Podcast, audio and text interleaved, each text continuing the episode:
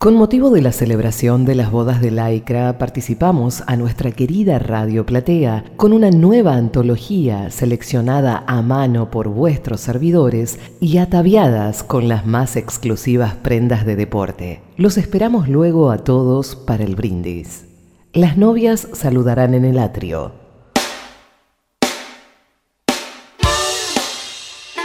La palabra antología proviene del griego legein que significa flor, y de antos, que significa decidir. Pero, ¿qué es una antología?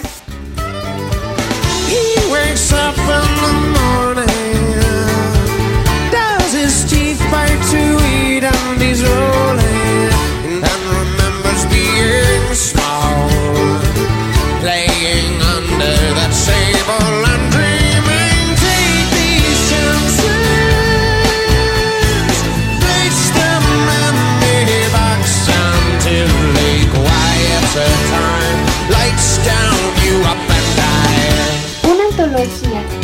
una selección de textos literarios Si una noche de invierno, nueva antología. Un sistema de vuelos espaciales, mediante el cual desde una plataforma que quizás se instale en la provincia de Córdoba. Esas naves espaciales van a salir de la atmósfera se van a remontar a la estratosfera y desde ahí elegir el lugar a donde quieran ir. El cosmos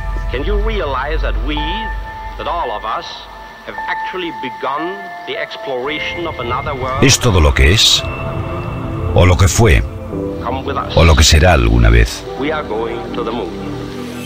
Nuestras contemplaciones más tibias del cosmos nos conmueven. Un escalofrío recorre nuestro espinazo. La voz se nos quiebra. Hay una sensación débil como la de un recuerdo lejano o la de caer desde lo alto. Sabemos que nos estamos acercando al mayor de los misterios. Nos encontramos sobre el promontorio más elevado de los siglos. ¿Por qué deberíamos cuidarnos las espaldas si queremos derribar las misteriosas puertas del imposible? Tiempo y el espacio murieron ayer. Nosotros vivimos ya en el absoluto porque hemos creado ya la eterna velocidad omnipresente. Lo conocido es finito, lo desconocido infinito. Desde el punto de vista intelectual, estamos en una pequeña isla en medio de un océano ilimitable de inexplicabilidad. Queremos ensalzar al hombre que lleva el volante, cuya lance ideal atraviesa la Tierra, lanzada también ella a la carrera sobre el circuito de su órbita. No debo buscar mi dignidad en el espacio, sino en el gobierno de mi pensamiento. No tendré más, aunque posea mundos. Si fuera por el espacio, el universo me rodearía y se me tragaría como un átomo. Aunque usted no lo crea, los átomos son una cosa que usted naturalmente no comprende porque son cosas que no se ven. Son partículas, señor, que vienen siendo, agarrando una fuerza que al frote, o sea, más bien, ¿usted conoce las chinampinas? Si el átomo son partículas indiferentes, ¿verdad? Que al rozarse vienen haciendo una fuerza que pudiéramos llamar más bien porque, mire usted, son cositas pequeñísimas, ¿verdad? Que una vez conjuntas es la palabra, la palabra lo dice, la apotología de la palabra. En cambio el átomo es una cosa tan fuerte, ¿verdad? Que al estallar viene agarrando porque el roce, lo más raro de la cosa, que al usted soltar el átomo, viene cayendo poco a poco y parece que no roza. Pero llega el momento, ¿verdad?, que explota y entonces la frotación del mismo átomo hace que la partícula desintegrante se unifique uniformemente, pero al mismo tiempo desintegrada. Entonces ya como quien dice, explotó. Creo que nuestro futuro depende del grado de comprensión que tengamos del cosmos en el cual flotamos como una mota de polvo en el cielo de la mañana.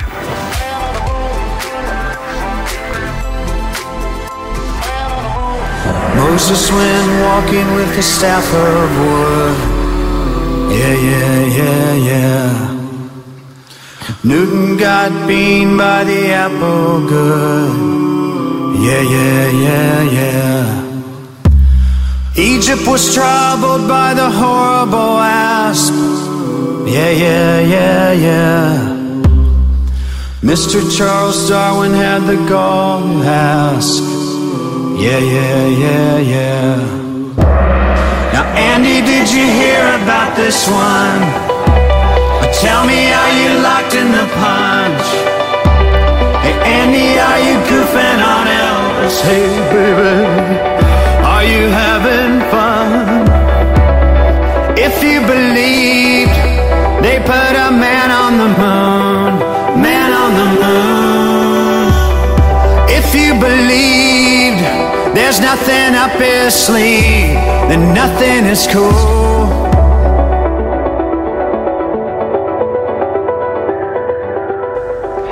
Estas exploraciones exigieron a la vez escepticismo e imaginación. La imaginación nos llevará a menudo a mundos que no existieron nunca. Evidentemente la atmósfera está cargada de fluido, del cual yo participo. Se me erizan los cabellos, como si tuviese cerca una máquina eléctrica funcionando. Me parece que si en este momento me tocasen mis compañeros, experimentarían una conmoción violenta. El tamaño y la edad del cosmos superan la comprensión normal del hombre. Nuestro diminuto hogar planetario está perdido en algún punto entre la inmensidad y la eternidad. Los vapores acumulados se resuelven en el agua y el aire, violentamente solicitado para colmar los vacíos producidos por la condensación, se hace huracán. La almadía se levanta dando saltos, terminando cada una de sus puntas en una lucecilla fosfórica, al ver su espantoso semblante, que es un hombre antidiluviano, contemporáneo de los ictiosauros y de los megaterios. Recientemente nos hemos adentrado un poco en el mar, vadeando lo suficiente para mojarnos los dedos de los pies o como máximo para que el agua nos llegara al tobillo. La vela se hincha como una burbuja próxima a reventar pero no tan deprisa como las gotas de agua que levanta, escupiéndolas en línea recta a larga distancia. La lluvia forma entre tanto una catarata estrepitosa ante aquel horizonte hacia el cual corremos como unos insensatos. Hoy que estás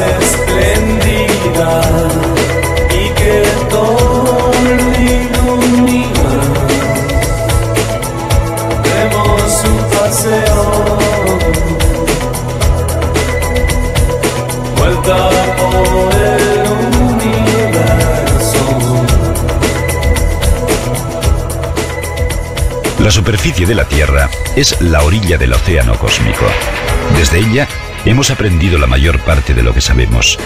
Pero antes de llegar a nosotros, la nube se desgarra, entra el mar en efervescencia y se pone en juego la electricidad producida por una acción química poderosa que se ejerce en las capas superiores se mezclan las centelleantes vibraciones del rayo a los imponentes estampidos del trueno.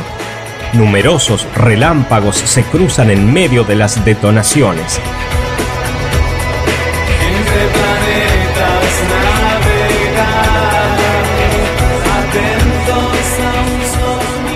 La intensidad de la luz deslumbra mis ojos.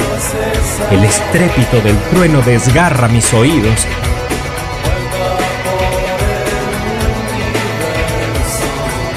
somos arrastrados con una rapidez que no puede medirse. Vivimos envueltos en un fuego perenne, en una detonación incesante. De nuestros oídos brota sangre y no podemos hablarnos.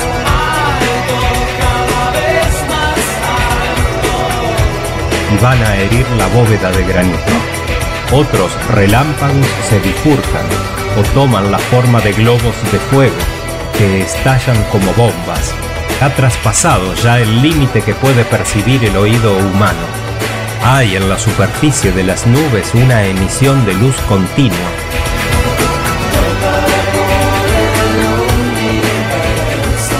De sus moléculas se desprende incesantemente la materia eléctrica. Se han alterado evidentemente los principios gaseosos del aire y columnas de agua innumerables se lanzan a la atmósfera y caen echando espuma. El agua parece que nos invita a continuar. El océano nos llama. Hay una parte de nuestro ser conocedora de que nosotros venimos de allí. Deseamos retornar. No creo que estas aspiraciones sean irreverentes, aunque puedan disgustar a los dioses, sean cuales fueren los dioses posibles. Estamos helados de espanto. El disco, mitad blanco, mitad azulado, es del tamaño de una bomba de 10 pulgadas. Se pasea lentamente, girando con sorprendente velocidad al soplo del huracán. El globo estalla, nos inunda un mar de llamas. Después, todo se apaga. En un segundo, un rayo de luz recorre casi 300.000 kilómetros, es decir, que da 10 veces la vuelta a la Tierra. ¿Entendió? Pues sí, algo entendí. Ça, c'est un ressort plat qui se trouve à l'intérieur d'un barillet. Donc, c'est l'énergie qui va donner tous les mouvements à l'automate. Desde la antigüedad más lejana, el ser humano ha creado artefactos capaces de realizar pequeñas tareas cotidianas. Le moteur, c'est le, c'est le cœur de l'automate. C'est pas l'âme de l'automate, c'est le cœur. Donc c'est lui qui va insuffler une énergie. Pequeñas tareas que el hombre no podía o no quería realizar. La mayoría de estos autómatas no tenía una utilidad específica, eran más que nada para la diversión. Se cree que los primeros ejemplos de autómatas se remontan a la antigua Etiopía en el año 1500 a.C. Mil años después, en China, Qin Su-se inventa una urraca voladora de madera y bambú y un caballo de madera que saltaba. En su libro Autómata, del año 62 después de Cristo, Herón de Alejandría describe aves que pueden hacer varias acciones, pero no son más que juguetes. Griegos, romanos y árabes fabricaron distintos artefactos que lanzaban un chorro de perfume o dispensaban agua. En el año 1206, el inventor árabe Al-Hazari creó varios artefactos notables, entre los que se destaca una orquesta autómata que operaba gracias a la fuerza del agua. Al fluir, el agua activaba un tambor giratorio con clavijas que a su vez movían unas palancas. Ese movimiento producía sonidos y nuevos movimientos las clavijas responsables de las notas musicales podían ser intercambiadas por otras, con el objetivo de interpretar otra melodía. Y por eso se considera a esta orquesta autómata como una de las primeras máquinas programables de la historia. En el año 1235, el arquitecto francés Billiard Donecourt escribió un libro con bocetos de distintos dispositivos mecánicos, por ejemplo, un ángel autómata. Desde 1352 funcionó el famoso gallo de Estrasburgo, el autómata más antiguo que se conserva en la actualidad, que movía el pico y las alas cada vez que daba una hora en punto. Se mantuvo activo durante casi 400 años. Durante los siglos XV y XVI, algunos artistas del Renacimiento buscaron reproducir aparatos que habían descrito los griegos. Un caso conocido es el león mecánico construido por Leonardo da Vinci para el rey Luis XII de Francia. Este león prodigioso se abría el pecho con su garra y mostraba el escudo de armas del rey. En los siglos siguientes aparecieron autómatas con alguna de las características de los robots actuales. La mayoría de estos dispositivos fueron creados por relojeros y como sus antecesores de la antigüedad buscaban, sobre todo, entretener. Representaban figuras humanas, animales o incluso pueblos enteros. En 1649, cuando Luis XIV era niño, un artesano llamado Camus construyó para él un carruaje en miniatura con sus caballos, sus lacayos y una dama dentro. Todas las figuras tenían movimiento.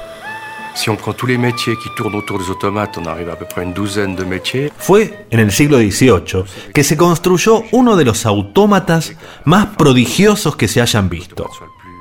El inventor francés Jacques de Bucasson creó un increíble pato mecánico que fue admirado en todo el continente europeo.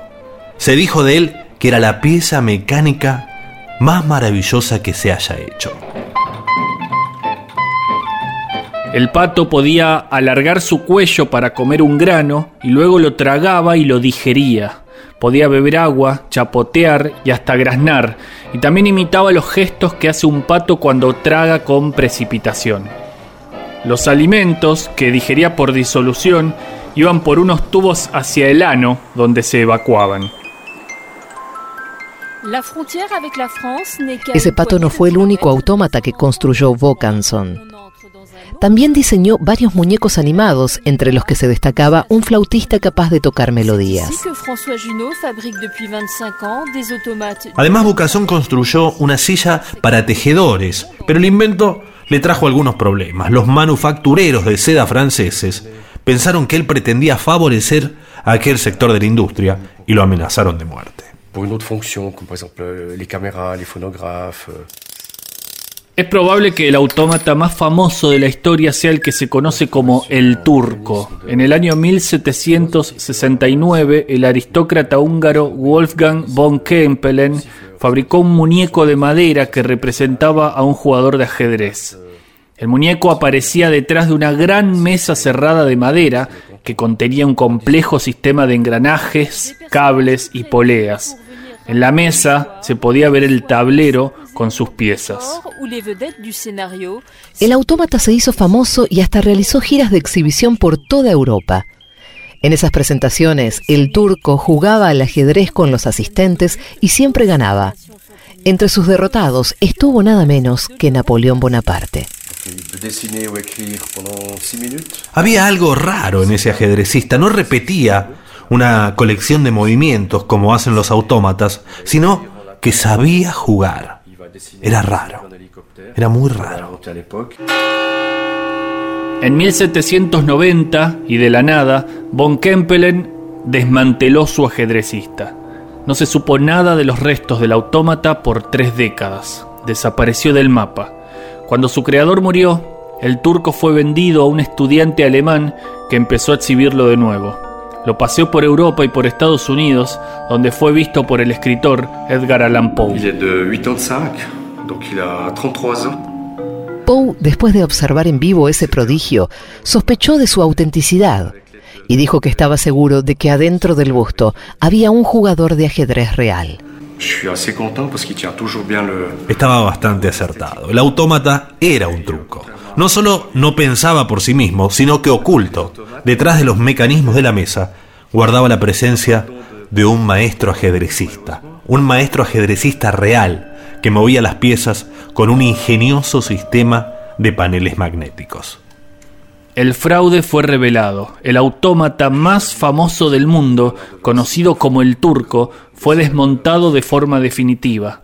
Quedó tirado en un almacén y en 1854 se lo devoró un incendio. En los siglos siguientes, los autómatas empezarían a perder su carácter lúdico para pasar a utilizarse de a poco con fines productivos, sobre todo en la industria textil. Los juguetes pasaron a ser máquinas y por lo tanto perdieron, al menos para este programa, todo interés. Dans les plus complexes, c'est souvent des écrivains dessinateurs. Il n'y en a pas beaucoup dans le monde, peut-être quatre. Après, c'est un petit peu tombé dans l'oubli. Donc c'est vrai, ça m'a demandé pas mal de travail de recherche pour recréer ces automates dessinateurs écrivains.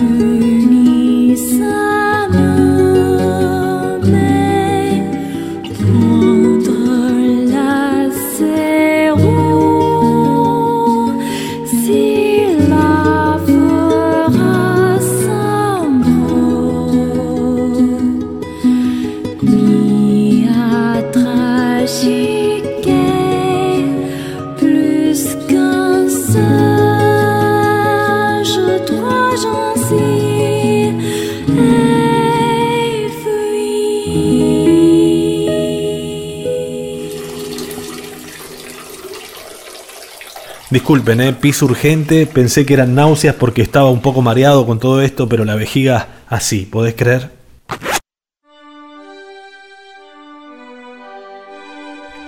Ay, ok. De alguna manera, tanto el concepto de palíndromo como la idea de simetría simbolizan de forma más general el tiempo y la continuidad de la vida.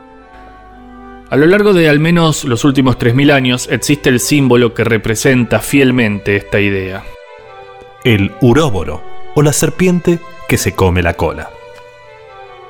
Los uróboros se remontan a los jeroglíficos hallados en las cámaras del sarcófago de la pirámide de Unis en el año 2300 a.C. El símbolo tradicional consiste en una figura serpentiforme que se muerde la cola y crea un círculo sin fin. Esta figura representa la naturaleza cíclica de las cosas y engloba varios conceptos similares al mito de Sísifo. Sísifo, en la mitología griega, era un vivo bárbaro que logró estafar por un rato a los dioses, pero Zeus tampoco come vidrio y cuando se avivó de la jodita lo dejó ciego y lo condenó a empujar para siempre una piedra hasta la cima de una montaña solo para que ésta luego volviese rodando hasta el valle. Una crueldad.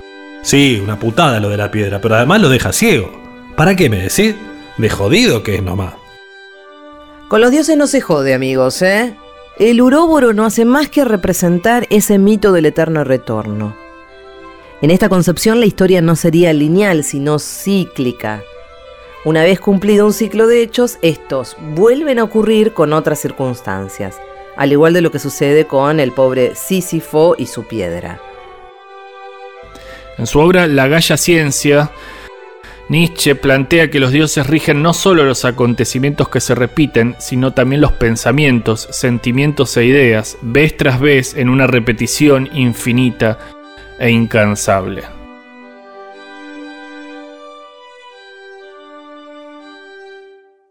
¿Podemos parar un toque? Esto se está poniendo un toque circular, y a mí las realidades circulares me dan ganas de vomitar. De hecho, dejé de estudiar filosofía cuando llegamos al eterno retorno. Sí, tenía la impresión de que el profesor hablaba de mí todo el tiempo. Buah. Para concluir o empezar este envío de Si una noche de invierno un viajero, nos corremos de la circularidad e intentamos un avance lateral para presentar, como dice Julio Cortázar, este cangrejo de 14 patas. Se trata del Zipper Sonnet, un soneto presente en el libro Un tal Lucas de Julio Cortázar y que como los oyentes habrán comprendido, se puede y debe leer como quien sube y baja un zipper o un cierre relámpago. Lo que ya está bien, pero que además la lectura de abajo arriba no da precisamente lo mismo que la de arriba abajo, resultado más bien obvio como intención, pero difícil como escritura. De arriba abajo o bien de abajo arriba, este camino lleva hacia sí mismo. Simulacro de cima ante el abismo, árbol que se levanta o se derriba. Quien en la alterna imagen lo conciba será el poeta de este paroxismo en un amanecer de cataclismo, náufrago, que a la arena al fin arriba. Vanamente eludiendo su reflejo, antagonista de la simetría para llegar hasta el dorado gajo. Visionario amarrándose a un espejo, obstinado hacedor de la poesía, de abajo arriba o bien de arriba abajo. Señor Goloso Logroñés eso no sé, somos o no somos, eso no sé, Señor Goloso Logroñez. Uh, ¿y ahora? Y ahora, acá en la mitad justito. O sea, para que el programa sea capicúa posta, hay que ir todo para atrás. ¿Todo para atrás? Ah, me gusta todo para atrás, así hablando, hablando tipo la Yeca, el Feca, los Kobani, ese plan. No, no, no, para atrás, para atrás. Ah, ya entendí, tipo Opit Ident Neash A. ¿Pero qué estás diciendo? Claro, Oralk, ponele. El Enop. Chicos. Banca un toque. Si una noche de invierno, para atrás, ¿cómo sería? Chicos, paren, paren, paren, paren están del orto. Para Gaby sería Orej, Aiv, Un, On, Rave, Ni, Es. O sea, chicos, paren, están del orto. A mí me parece que Gaby, que sí, es pésimo esto. Es malísimo eso, chicos, es malísimo. Además es medio difícil, ¿no? A vos te está costando hablar para atrás. Como que sos malísimo hablando, ¿no? Ah, yo soy malísimo. ¿Y vos? Eh... Basta, basta, basta, basta. Sigamos porque este limbo no tiene ningún sentido. Pero ¿y cómo hacemos, Gaby? Así hacemos. Señor Goloso Logroñez, sé eso no sé, somos o no somos, sé eso no sé, Señor Goloso Logroñez. De abajo arriba o bien de arriba abajo, obstinado, hacedor de la poesía, visionario, amarrándose a un espejo para llegar hasta el dorado gajo, antagonista de la simetría, vanamente eludiendo su reflejo náufrago que a la arena al fin arriba, en un amanecer de cataclismo será el poeta de este paroxismo, quien en la alterna imagen lo conciba, árbol que se levanta o se derriba, simulacro de cima ante el abismo, este camino lleva hacia sí mismo, de arriba abajo o bien de abajo arriba. Se trata del Zipper Sonnet, un soneto presente en el libro Un tal Lucas de Julio Cortázar, y que, como los oyentes habrán comprendido, se puede y debe leer como quien sabe y baja un zipper o cierre relámpago. Lo que ya está bien, pero que además la lectura de abajo arriba no da precisamente lo mismo que de arriba abajo. Resultado más que obvio como intención, pero difícil como escritura. Buah. Para concluir o empezar este envío de Si una noche de invierno un viajero, nos corremos de la circularidad e intentamos un avance lateral para presentar, como dice Julio Cortázar, este cangrejo de 14 patas. ¿Podemos parar un toque? Esto se está poniendo como un toque circular y a mí las realidades circulares me dan ganas de vomitar. De hecho, dejé de estudiar filosofía cuando llegamos al eterno retorno. Tenía la impresión de que el profesor hablaba de mí todo el tiempo. En su obra La Galla Ciencia, Nietzsche plantea que los dioses rigen no solo los acontecimientos que se repiten, sino también los pensamientos, sentimientos e ideas, vez tras vez, en una repetición infinita e incansable. Con los dioses no se jode, amigos, ¿eh? El uróboro no hace más que representar ese mito del eterno retorno. En esta concepción la historia no sería lineal, sino cíclica. Una vez cumplido un ciclo de hechos, estos vuelven a ocurrir con otras circunstancias, al igual de lo que sucede con el pobre Sísifo y su piedra. Sí, qué putada lo de la piedra, pero además lo deja ciego. ¿Para qué? Me decís de jodido nomás. Una crueldad. Sísifo en la mitología griega era un vivo bárbaro que logró estafar por un rato a los dioses, pero Zeus tampoco come vidrio y cuando se avivó de la jodita lo dejó ciego y lo condenó a empujar para siempre una piedra hasta la cima de una montaña solo para que ésta luego volviese rodando hasta el valle. Esta figura representa la naturaleza cíclica de las cosas y engloba varios conceptos similares al mito de Sísifo. Los uróboros se remontan a los jeroglíficos hallados en las cámaras del sarcófago de la pirámide de Unis en el año 2300 a.C. El símbolo tradicional consiste en una figura serpentiforme que se muerde la cola y crea un círculo sin fin. El uróboro, o la serpiente que se come la cola. A lo largo de al menos los últimos 3.000 años, existe el símbolo que representa fielmente esta idea. Ay, ok. De alguna manera, tanto el concepto de palíndromo como la idea de simetría simbolizan de forma más general el tiempo y la continuidad de la vida. Che, disculpen, pis, urgente. Pensé que eran náuseas porque estaba un poco mareado con todo esto, pero la vejiga así, ¿podés creer?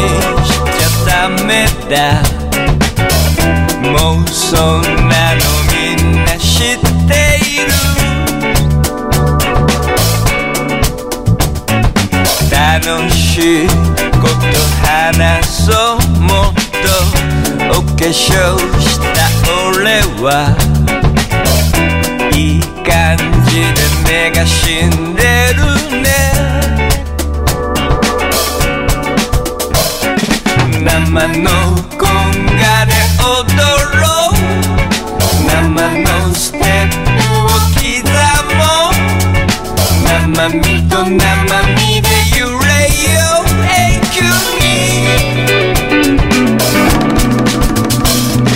決してこの世は地獄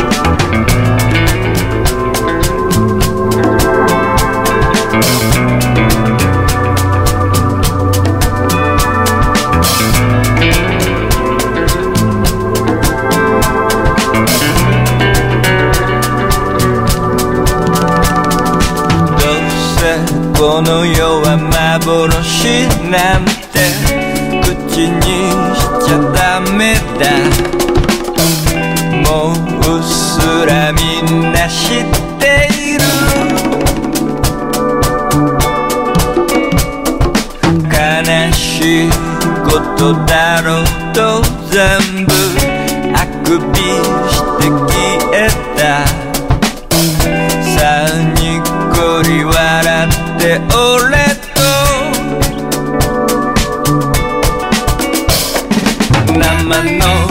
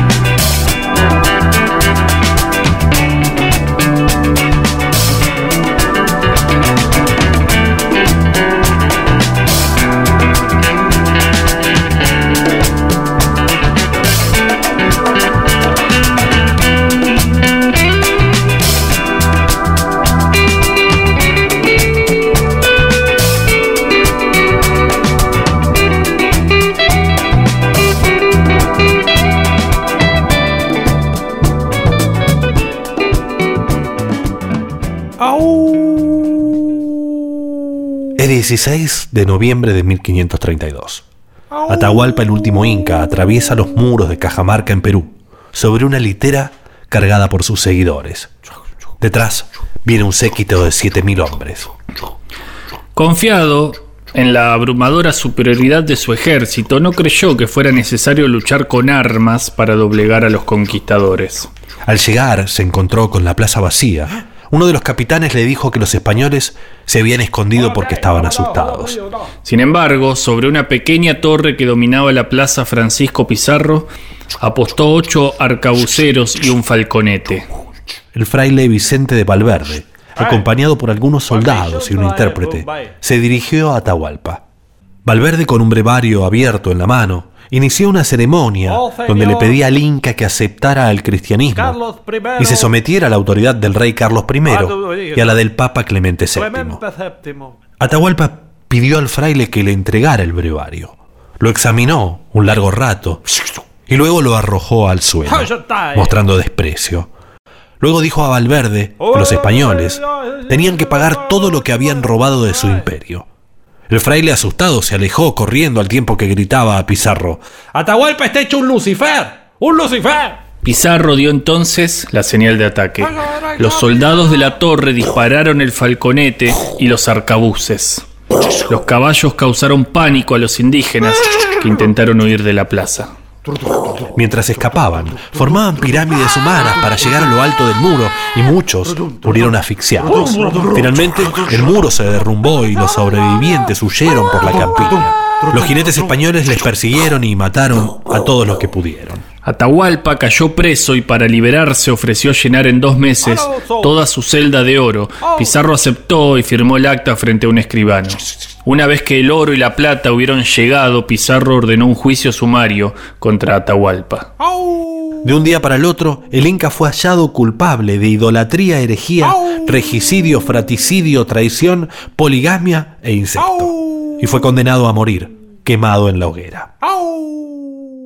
Toda esta historia no es más que un preámbulo para conocer a Zoila Augusta Emperatriz Chávarri del Castillo, según ella, la última princesa inca, descendiente directa de la inca Atahualpa y dueña de una de las voces más fantásticas de la historia.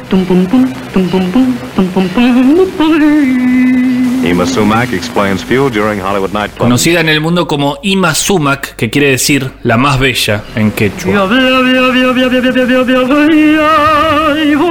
Soy la Augusta nació en Callao, Perú, 1922, pero la maquinaria publicitaria de Hollywood de la década del 50 necesitaba una historia de exotismo a la altura del inusual registro vocal de Ima Sumac, que era único en el mundo y que llegó a abarcar cinco octavas.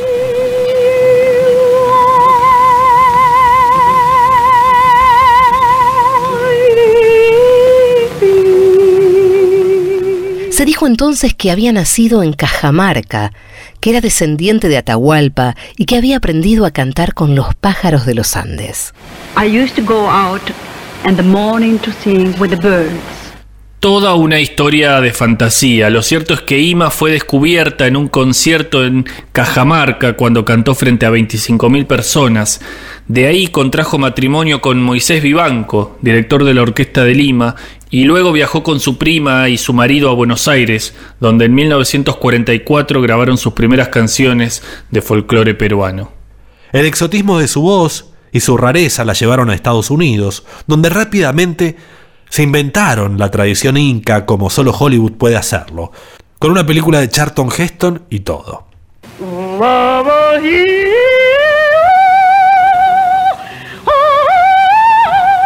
En paralelo al éxito, se comenzó a correr el rumor de que Ima Sumac no era peruana, que había nacido en Brooklyn y que había invertido su nombre real, Amy Camus, para llamar la atención. Although I love the people from Brooklyn and Bolivia, I was not born there. Como resumen de su carrera, digamos que fue la primera latinoamericana en tener una estrella en el Paseo de la Fama, fue comunista, cantó en Rusia y uno de sus temas está en el Gran Lebowski de los hermanos Cohen.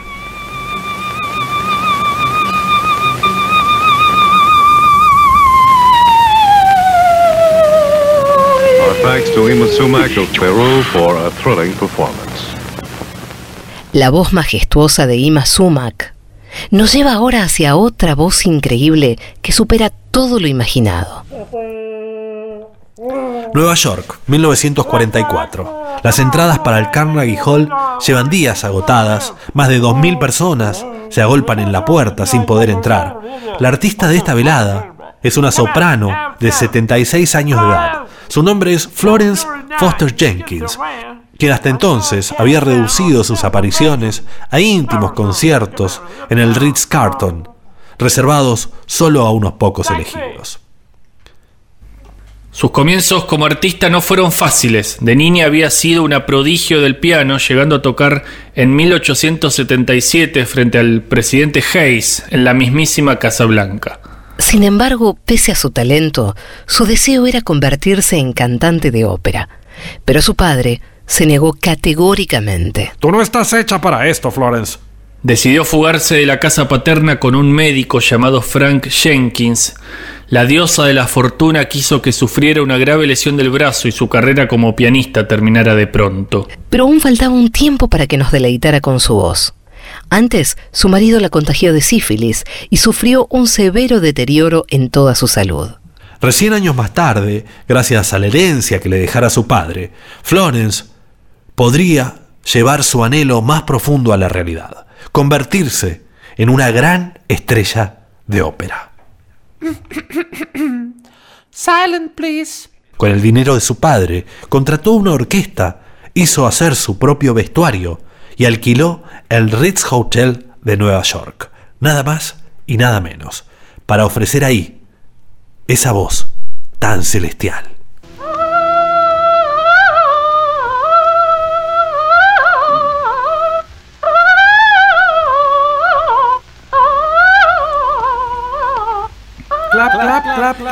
La gente aplaudía de pie. Una Florence completamente lanzada y quizás hiperventilada no tuvo empacho en endulzar con su fantástica voz melodías de Mozart, Verdi o Strauss.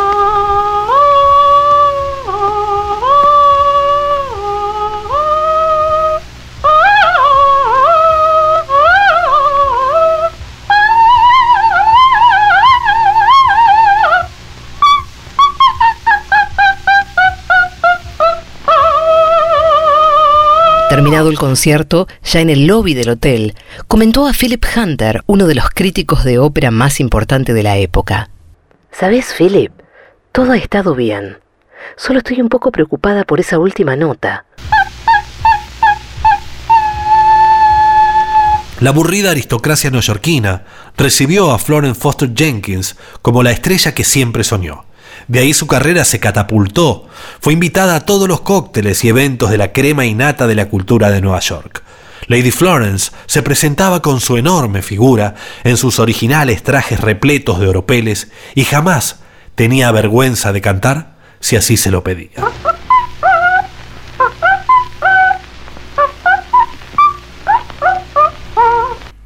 Ima Sumac y Florence Forster Jenkins, dos almas tocadas por el talento de una voz celestial.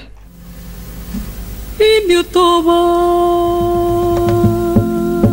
sombra errante de la selva, pobre Toba reducido, dueño antiguo de las flechas.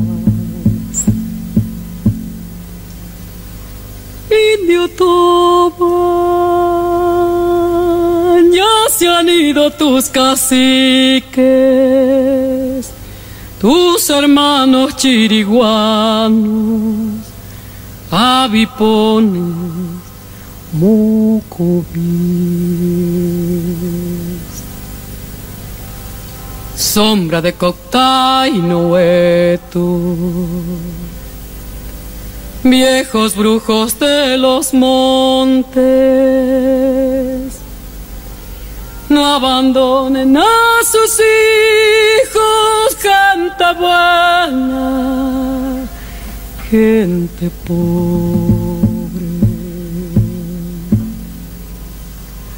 Indio Toba, el guasuncho y las corzuelas. La nobleza del quebracho, todo es tuyo y las estrellas. Amor, ya vuelvo. Voy a comprar cigarrillos y vuelvo. Dale. ¿Cómo te explico? Dale, mi amor, te espero. Ya sé. Si nuestro amor fuera una casa, habría que venderla antes que caiga el sol. Y el tipo no vuelve más. Es un chiste viejo, bastante machista, versionado mil veces. Desesperación. Si nuestro amor fuera una casa, los ratones de mi mente irían al comedor. No creo que Pero este esquema tan pavote es, sin embargo, el motor del argumento de uno de los mejores cuentos de la literatura universal. Se llama Wakefield y lo escribió el estadounidense Nathaniel Hawthorne. Es un cuento magistral. En la primera mitad de la primera página desarrolla una historia que bien podría ser una novela. In some old magazine or newspaper, I recollect a story, told or truth, of a man. Let us call him Wakefield. Recuerdo haber leído en algún viejo periódico o revista la historia contada como cierta de un hombre, llamémoslo Wakefield, que se ausentó durante mucho tiempo del lado de su esposa. Dicho así, en abstracto el hecho no es muy raro, ni tampoco a menos que se conozcan debidamente las circunstancias, debe condenarse por indecente o- absurdo. Sea como fuere el caso, aunque lejos de ser el más grave, es quizá el más extraño de los que figuran en los anales de la delincuencia marital. Más aún, no se hallará excentricidad más notable en el catálogo de las curiosidades humanas. La pareja vivía en Londres. El hombre, con el pretexto de emprender un viaje, se alojó en una calle vecina a su propia casa y allí, sin que lo supieran su mujer y sus amigos, y sin la sombra de una razón para el exilio que se había impuesto, residió más de 20 años. Durante ese tiempo vio su casa todos los días y con frecuencia a la señora Wakefield, a quien había abandonado. Después de una interrupción tan prolongada de su felicidad matrimonial, entró una tarde por la puerta de su casa tranquilamente, como tras un día de ausencia, y se convirtió hasta su muerte en un marido amante. Este esbozo es todo lo que recuerdo. This outline is all that I remember. Si nuestro amor fuera una casa, tendría varias manos de pintura y salón. Unos párrafos más adelante, el narrador se pregunta qué tipo de persona es Wakefield. Y lo más relevante que dice es que este tipo no era particularmente imaginativo. Y sin embargo, se le había ocurrido una idea ciertamente curiosa. Vivir durante 20 años a unos metros de su casa. Hawthorne hace gala de una variedad infinita de recursos. Pasa a narrar en presente, de repente narra en futuro. Una página después narra en segunda persona y en solo 10 páginas construye un relato que va a ser fundador de casi toda la literatura norteamericana del siglo XX. Después de 20 años, Wakefield vuelve a su casa como si nada. El autor lo narra así. Una tarde, en el vigésimo año a partir de su desaparición, Wakefield da su paseo de costumbre hacia la vivienda que todavía considera suya. Es un atardecer ventoso de otoño con frecuentes aguaceros que golpean el pavimento y cesan antes de que nadie consiga abrir el paraguas. Al detenerse cerca de la casa, Wakefield advierte en las ventanas de la sala del segundo piso el rojo resplandor, el brillo y los destellos caprichosos de un agradable fuego. Existió y nuestro amor la derrumbó. Y listo. Pero esta historia, tan cerrada en sí misma, tiene una nueva lectura. Es la novela La mujer de Wakefield, del escritor argentino Eduardo Berti. Berti, habituado a los juegos del lenguaje, acostumbrado a la literatura como experiencia lúdica, emprende una tarea arriesgada, reescribir la historia de Wakefield, pero ya no desde el punto de vista del hombre que deja su casa, sino desde el punto de vista de su esposa, de la persona que se queda. Así, por ejemplo, se puede leer en su novela. A la señora le resulta llamativo que nadie en Londres, nadie excepto ella, parezca advertir la ausencia de Charles Wakefield. Pero en lugar de explicarse esto por la insignificancia de su marido, atribuye el silencio circundante a la buena educación de sus escasas amistades y al recato de los vecinos de Smithfield.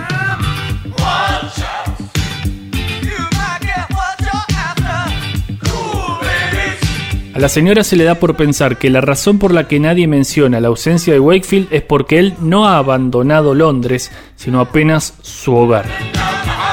Se le da por pensar que acaso él falta solo para ella, mientras que el resto de su vida continúa como siempre. La casa abandonada deja de ser aquello que se mira desde enfrente. Es el punto de partida para la búsqueda del hombre que se fue. La mujer de Wakefield así reescribe su propia historia. Intenta entender su vida monótona, aburrida, complaciente hacia los deseos de su marido. La novela de Bertie entonces cuenta la historia no solo desde otro punto de vista, sino desde otra perspectiva de género. Allí donde Hawthorne dice lo que nos ocupa es el marido, Bertie contrapone lo que ella, la mujer abandonada, escribe en su diario. La gente se divide entre la que permanece en su lugar de origen y aquella otra que no, entre la que muere en su lugar de nacimiento y aquella otra que no puede resistir el impulso de partir, escribe esa misma noche en el cuaderno. Bertie subvierte no solo el punto de vista, lo que hace es darle la relevancia que corresponde a esa mujer que decide que la vida debe ser más que la espera de un regreso. Viernes 12 de diciembre de 1812, Charles Wakefield lleva fuera de su casa un año, un mes y 15 días. Aparte de esto, conviene saber, 1. Que la señora evita todavía pasar por Grab Street porque tiene la certeza de que Wakefield sigue allí. 2. Que Amelia ha aceptado a duras penas la partida de Franklin porque en cierta medida aún lo hace en la ciudad. 3. Que la actividad de la señora se reparte entre esporádicas idas al cementerio, siempre la tumba de Wakeland es su referencia allí, y visitas cada vez más frecuentes a la iglesia de San Bartolomeu. 4. Que algunas cartas dirigidas a Charles Wakefield llegan a la casa de Chiswell, pero su mujer ha decidido no leerlas y arrojarlas con los desperdicios, sin siquiera abrirlas o ponerse a imaginar su contenido. 5 y último, que de un tiempo a esta parte la señora recibe, como mínimo una vez al mes, la visita de un hombre que asegura preocuparse por ella y querer ayudarla. A man exposes himself to a fearful risk of losing his place forever. Like Wakefield, he may become, as it were, the outcast of the universe. Una casa con diez pinos. Hacia el sur hay un lugar. Ahora mismo voy allá. Porque ya no puedo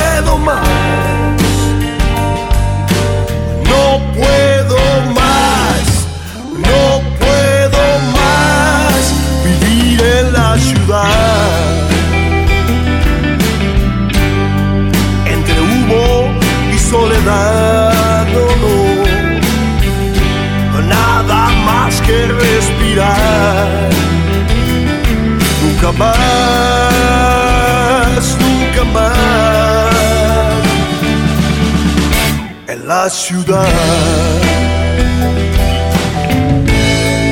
Un jardín y mis amigos no se pueden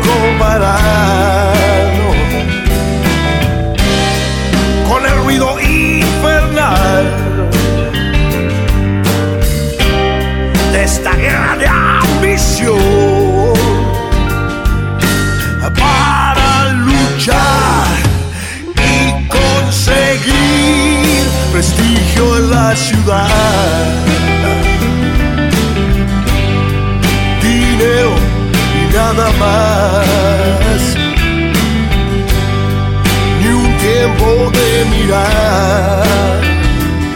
Un jardín bajo el sol. Antes de morir.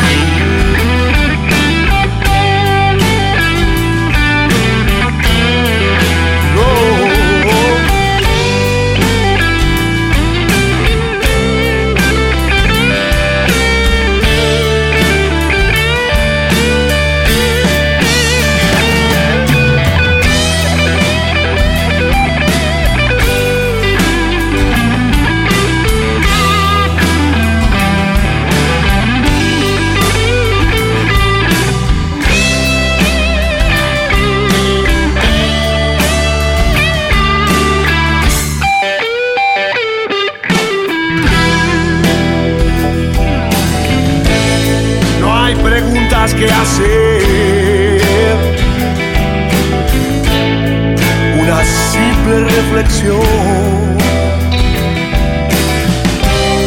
Solo se puede elegir. Suicidarse o resistir. Puedes ganar o empatar. Yo prefiero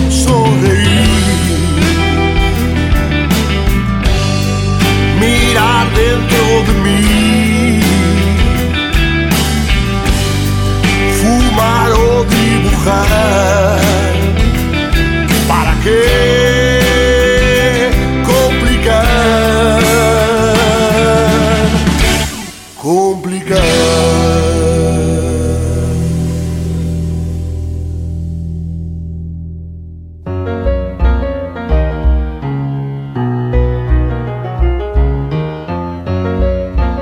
noches, bienvenidos y bienvenidas una vez más a este programa que se llama Ciencia al Día. Hoy tenemos una entrevista que estoy esperando hace mucho tiempo y que creo que va a ser un suceso en el ambiente de la ciencia. Hoy, después de meses de gestiones, vamos a poder conversar con el doctor Juan Enrique Mendicuti. Mendicuti es conocido mundialmente por sus aportes a la ciencia aplicada y por su contribución en términos de divulgación. Sus artículos son publicados por las revistas The Lancet, Nature, Science, y sus investigaciones estimulan a estudiantes de todos los continentes. Bueno, bueno, me dicen que ya lo tenemos en línea. Doctor Mendicuti, Clara Laza lo saluda, buenas noches. Hola Clara, buenas noches, un gusto conversar con usted. Doctor, gracias por conversar con nosotros. Sabemos que su agenda está muy cargada. Por favor, para mí es un placer. Empiezo por la pregunta que todo el mundo científico se está haciendo en este momento. Doctor Mendicuti, ¿en qué consiste su última investigación que tanto misterio y revuelo ha generado?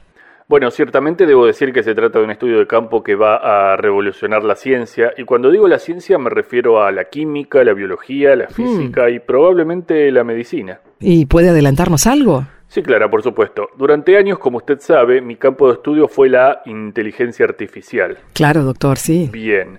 En los últimos años busqué complementar ese estudio con la investigación del aparato fonador humano y al mismo tiempo con lo que denomino multiplicador de conciencia.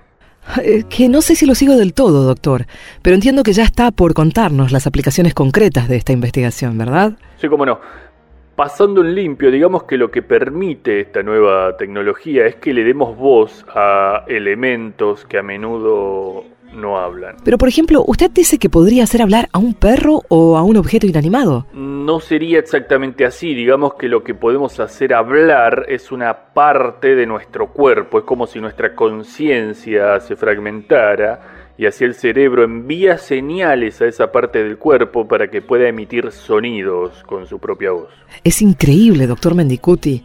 Lo que usted está diciendo en este programa especial de Ciencia al Día es que su investigación podría lograr que hablemos no solo con nuestra boca, sino con otras partes del cuerpo. Sí, efectivamente, en realidad no es que podría lograr, no es podría, ya lo logré. Como buen científico hice la primera de las pruebas con mi propio cuerpo y funcionó. Ah, pero esto es magnífico. ¿Y cuál es la parte del cuerpo con la que puede hablar ahora? Bueno, yo por una cuestión de matices y de, digamos, textura del discurso, elegí mi parte posterior. Su parte posterior. Mi parte posterior, mi trasero, digamos. Su trasero, doctor. Efectivamente, no solo eso, Clara, hay algo que no le conté, y es que mi experimento no solo logró transferir el habla, sino también parte de la conciencia. Ahora tengo una parte trasera que habla, pero sobre todo que puede pensar por su cuenta. Es fascinante, no lo puedo creer. Si quiere puede conversar con él. ¿Qué? ¿Qué? ¿Cómo? ¿Ahora? Sí, sí, sí, ahora mismo. Ya lo pongo en línea. Tomá, Héctor. No, es que no sé si hace falta, doctor. Doctor, doctor, doctor, ¿está ahí? Hola. Hablo con... Clara. Eh, u- u- Sí, ¿cómo está? hablo con... Ah, ¿y usted quién es? Héctor, para servirle. Eh, usted vendría a ser... Sí, el trasero del doctor Mendicute, sí, manda- eh, mayor gusto, sí. Y se llama Héctor. Bueno, Ah, pero qué bárbaro. mire, esto de ser un trasero, eh, digamos, un culo que habla, eh, a mí me encanta, me parece una experiencia maravillosa. Es como que antes de que el doctor Mendicuti me despertara, yo algo tenía de conciencia, ¿me entiende? Como que sabía cómo funcionaba el mundo, pero ahora finalmente me puedo escuchar, me puedo expresar, ¿eh? Claro, como una persona que está internada y escucha todo lo que dicen los médicos alrededor. Sí, exactamente, Clara, sí. Eso mismo, sí. Yo no lo podría haber dicho mejor, ¿no? Claro, claro. Sí. La cosa es que yo ahora puedo opinar sobre el fútbol, sobre la política, sobre esas cosas, ¿me interpreta? Mire, Héctor, Como que soy una persona. O sea, en este caso soy un, un culo, pero un, un culo libre, un libre pensador, digamos. yo le agradezco que usted tenga la amabilidad de hablar conmigo, Como, como dicen, ¿no? pero creo que sería más conveniente retomar el diálogo con el doctor Juan Enrique Mendicuti. Claro. No se ofenda, Héctor, entiendo, ¿eh? lo entiendo. Usted quiere mm, hablar con un señor de mundo, culto, estudiado. No quiere hablar con un culo. Un culo recién venido, además. No, de verdad, Mm. de verdad, no quise No, ofenderlo. no, no, no, está bien, está bien. Estoy acostumbrado. El otro día, mire, me pasó lo mismo cuando fuimos a comprar a la farmacia. Dije, buenas tardes, soy Héctor. Y una vieja casi se desmaya, pero bueno, eh, también. Así es la vida, la gente se tiene que adaptar, ¿vio? En serio, Héctor, le pido sinceras disculpas. No, no, para nada. ya- igual ya van a venir, ya van a venir ustedes los periodistas, ya van a venir. No, no, eh, Después quieren una entrevista, una exclusiva, una primicia, ¿eh? Un off the record picante, sí. Yo eh, me voy a hacer redes sociales, un TikTok, un Twitter, Es que no quise que lo tomaran a mal. ¿eh? Yo solo quería que usted, bueno, finalmente... No, deje, deje, Clara, no pasa nada, ¿eh? no es su culpa tampoco, no, para nada. La cultura actual, ¿vio? Que prefiere no hablar con los culos. Una cultura hipócrita, que acepta mirar un culo en la calle, ¿no? Pero no hablar con él. Mire, mire si será hipócrita la cultura hoy. Héctor, ¿qué está pasando? No, doctor. Mira, acá esta periodista de otra radio no quiere hablar conmigo. Dice que prefiere hablar con usted. A ver, a ver, pásame. Hola, hola, Clara.